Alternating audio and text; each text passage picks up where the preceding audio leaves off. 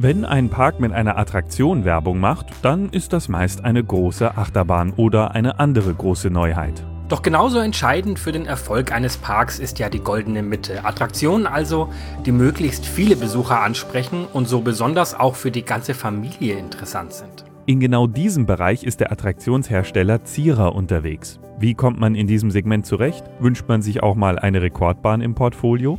Und warum sind Mitarbeiter vor einiger Zeit während des Jobs viele Meter in die Tiefe gefallen? Antworten auf diese Fragen gibt es jetzt. Podcoaster Germany Gespräche aus dem Attraktionsgeschäft. In Kooperation mit parkerlebnis.de.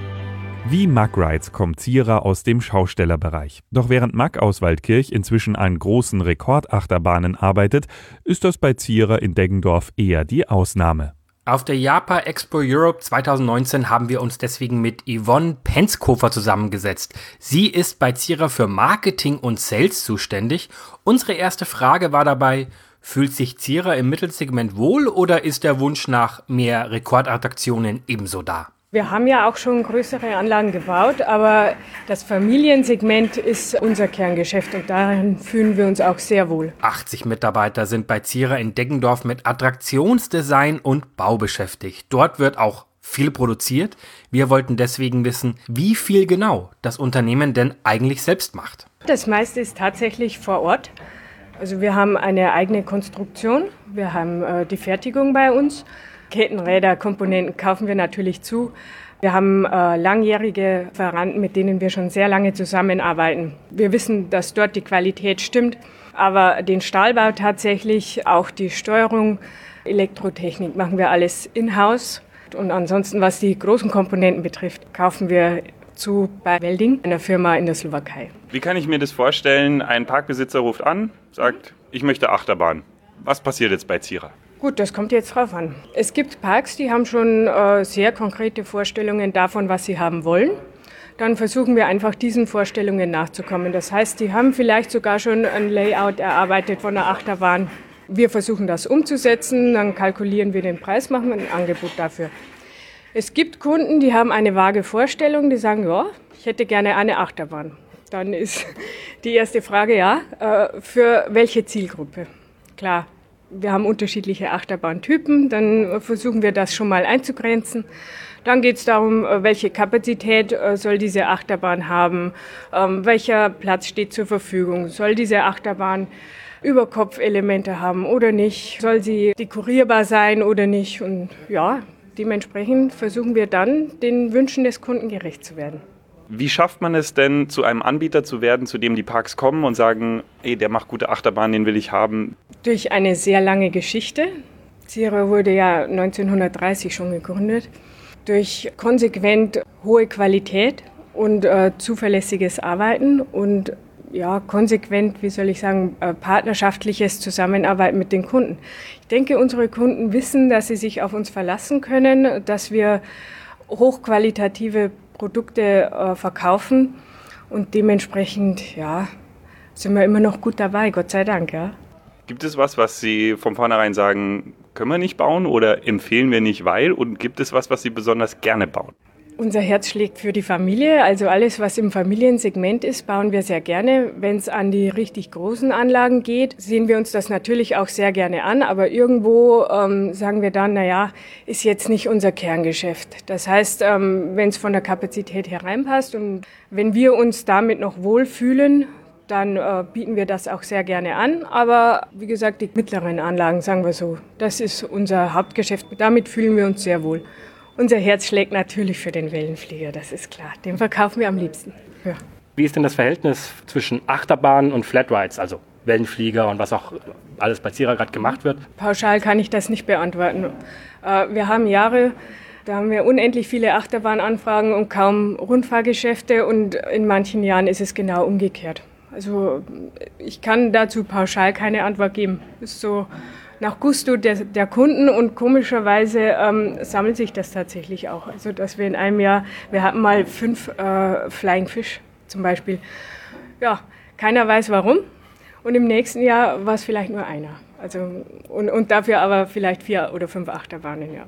Entwickelt man noch neue Attraktionen, jetzt nicht unbedingt Achterbahn, klar, da hat man immer neue Elemente drin, mhm. aber entwickelt man den Wellenflieger weiter oder sowas und wie geht man da vor? Weil ich stelle mir vor, es ist schon schwierig zu sagen, ich will jetzt ein neues Karussell machen, das muss ich danach aber auch verkaufen, ich muss es ja ausprobieren. Ist es ein sehr risikohafter Prozess oder bleibt man da eher bei den schon bekannten, gut funktionierenden Attraktionen? Ja, so und so.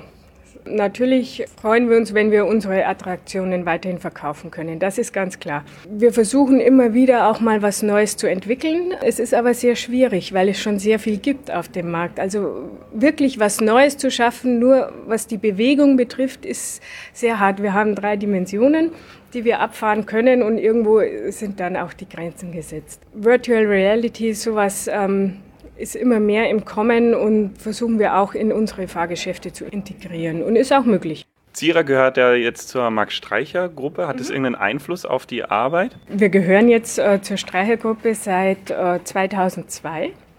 Vorher war es ein familiengeführtes Unternehmen und das ist natürlich was anderes. Man wird in eine Struktur, in eine bestehende Struktur eingebettet. Bestimmte ähm, Abläufe sind dann einfach anders. Wir haben jetzt zentrale Abteilungen, wir haben auch ein zentrales Marketing, wir haben eine zentrale Elektroabteilung. Die Buchhaltung ist, ist zentral heißt für uns, unsere Abläufe müssen ein bisschen umgestellt werden. Wir müssen uns dem auch irgendwo anpassen, ja, genau. Ansonsten haben wir natürlich auch den Vorteil, dass es eine starke Gruppe ist, dass wir äh, finanziell auch den Rückhalt haben dieser Gruppe und dass wir auf die Ressourcen der Gruppe zurückgreifen können. Zum Beispiel, was die Konstruktion betrifft, ähm, arbeiten wir auch mit anderen Firmen der Gruppe zusammen und mit dem einen oder anderen Konstrukteur, der dann für uns, hört sich jetzt blöd an, aber ausgeliehen wird. Ja, und wenn, wenn wir eng sind, können wir aber trotzdem äh, den Auftrag annehmen, weil wir wissen, wir können ähm, auf die Kollegen bauen. Und gleich, warum eine Neuentwicklung dafür gesorgt hat, dass mehrere Zierer-Mitarbeiter viele Meter in die Tiefe gestürzt sind.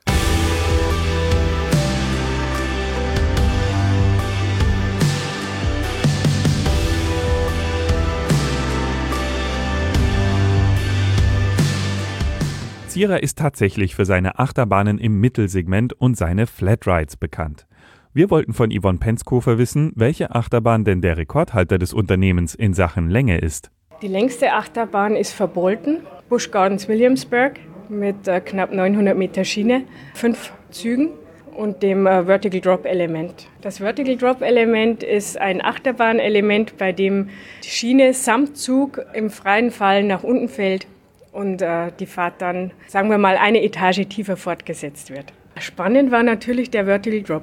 Und zwar deswegen, weil wir sowas noch nie gebaut hatten und weil es sowas auf dem Markt auch in dieser Form noch nicht gab. Es, es gab einen Vertical Drop, der hydraulisch betrieben wird, aber noch keinen, der diesen Magnet, diesen Haltemagnet hatte, der dann den Zug tatsächlich im freien Fall fallen lässt. Also, und da wussten wir nicht, funktioniert es, funktioniert es nicht, was kommt auf uns zu.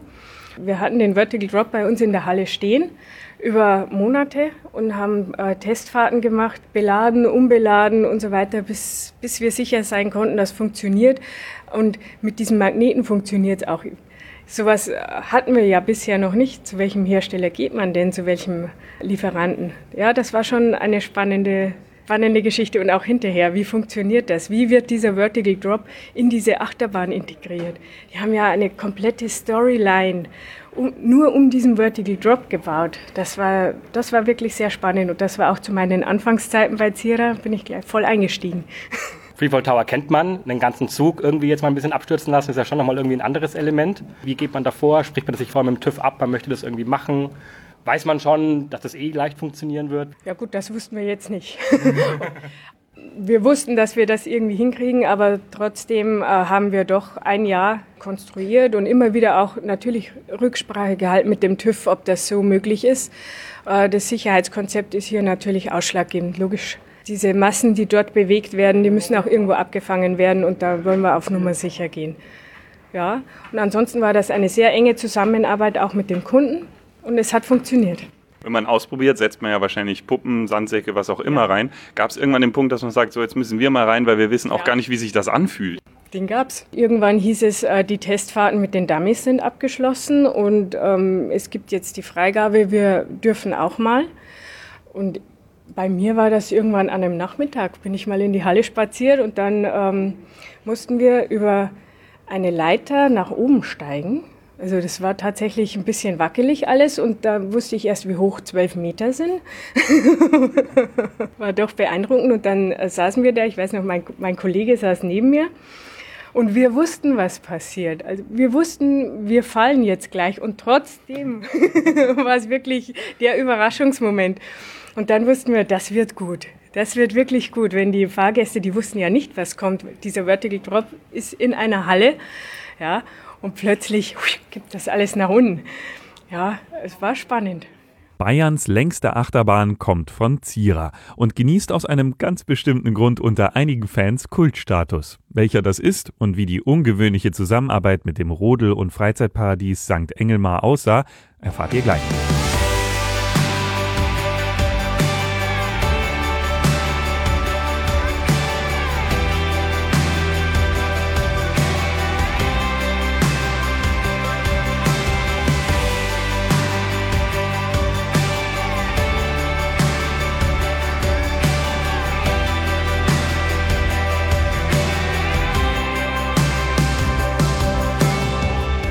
Mit dem Vogelwulden-Sepp hat Franz Bindel vom Rodel- und Freizeitparadies St. Engelmar Bayerns längste Achterbahn bei Zierer in Auftrag gegeben. Kultstatus hat das zur Bahn gehörende Making-of, in dem Franz Bindel und weitere Projektbeteiligte in tiefstem Niederbayerisch von der Entstehungsgeschichte der Bahn berichten. Und die haben mir gesagt, wenn die heute eine Bahn auf Frankreich verkaufen zum Beispiel, dann ist dieser Vertragswerk 300 Seiten und da schauen Rechtsanwälte drüber. Ich habe gesagt, das braucht man nicht, sage ich, da muss drin sein, wo ich brauche, sage ich, aber scheißen darf es mir nicht, sage ich. Und wer des Niederbayerischen nicht mächtig ist und eine Übersetzung braucht, die haben mir gesagt, wenn sie heutzutage beispielsweise eine Bahn nach Frankreich verkaufen, ist das ein Vertragswerk von 300 Seiten und da schauen Rechtsanwälte drüber. Ich habe gesagt, das brauchen wir nicht. Da muss nur enthalten sein, was ich brauche, aber bescheißen dürft ihr mich nicht. Tja, und wir wollten dann natürlich von Zierer wissen, ob dieses Versprechen auch eingehalten wurde. Also der Planungsprozess war ja auch sehr vogelwild.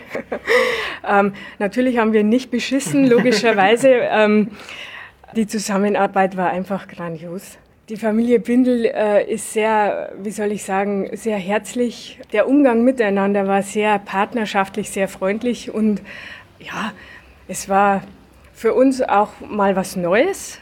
Ähm, eine Achterbahn, wie soll ich sagen, dem Gelände wirklich fast eins zu eins anzupassen. Ich, ich kann nur Lobeshymnen über die Familie Bindel singen. es war wirklich traumhaft, ja. Und dadurch, dass, dass man sich schon kennt, der Franz Bindel war ja Mitarbeiter bei Zierer, ja, man kennt sich, man vertraut sich und äh, die Zusammenarbeit war super. In der Dokumentation wird auch erwähnt, dass man normalerweise 300 Seiten Vertrag und 80 Anwälte beschäftigt bei so einem Ding. Da war es anscheinend tatsächlich nur ein paar Seiten und ja. Gentleman's Agreement. Gab es das schon öfter oder war das dann tatsächlich einzigartig mit der Aussage, okay, wir bescheißen uns nicht und damit ist gut? Grundsätzlich gilt bei uns in Niederbayern der Handschlag. Und insofern, also man kennt sich und wir wussten, wir können uns aufeinander verlassen. Insofern konnte dieses Vertragswerk auch sehr dünn bleiben. Es gibt immer wieder mal, hauptsächlich mit Familienparks, tatsächlich, dass man sagt, ja, wir verlassen uns auf das Wort, der Handschlag gilt und wir regeln das Wichtigste im Vertrag. Es ist äh, mit größeren Parkgruppen, die haben ihre Vertragswerke, da kommen wir nicht drum rum. Uns wäre es manchmal anders einfach lieber, weil es ja auch immer ein ziemlicher Aufwand ist, so einen Vertrag zu verhandeln. Aber gut, machen wir auch. Wir verhandeln auch die dicken Vertragswerke, kein Problem. In der Dokumentation kommt so ein bisschen raus, dass der Vertrag geschlossen wurde, bevor überhaupt klar war, wie soll es aussehen, wie soll es laufen und ähnliches. Es War wahrscheinlich schon ein sehr langer Prozess. Wie kann man denn einen Vertrag vereinbaren, wenn noch gar nicht klar ist, wie die Bahn eigentlich aussehen wird? ja, also zum einen, wie gesagt, wenn die Basis stimmt, wenn man weiß, mit wem man den Vertrag macht. Ja, und zum anderen hat man das öfter mal, dass man nicht letzten Endes noch nicht genau sagen kann, wie das Fahrgeschäft letztendlich aussieht, weil man nicht genau weiß, wie man dorthin kommt und wie man das Ganze umsetzt. Wir haben äh, gewisses, äh, wie soll ich sagen, Schienenkontingent haben wir kalkuliert. Wir hatten auch ungefähr das Layout schon. Da kann man schon gewisse Zahlen festmachen. Und wenn es dann wirklich stark drüber geht oder so, ja, dann muss man mit dem Kunden nochmal sprechen. Aber das war ja auch so abgemacht. Der Vogelwille Sepp hat ja zwei Lifthills. Unter anderem kann man da auch unten durchgehen, soweit verstehe ich das da. Aber was war denn der Grund, das exakt so zu bauen? Also es gibt ja einen Drop tatsächlich, einen kleinen, der in die nächste Kette gleich mhm. reinführt. Gab es da einen Grund, das exakt so zu bauen? Die Strecke vom Bahnhof zum Startpunkt, sagen wir jetzt mal, also zum Ende vom Lift von dieser Achterbahn, der war einfach sehr weit weg. Und wir mussten äh, den Zug von unten nach oben bekommen.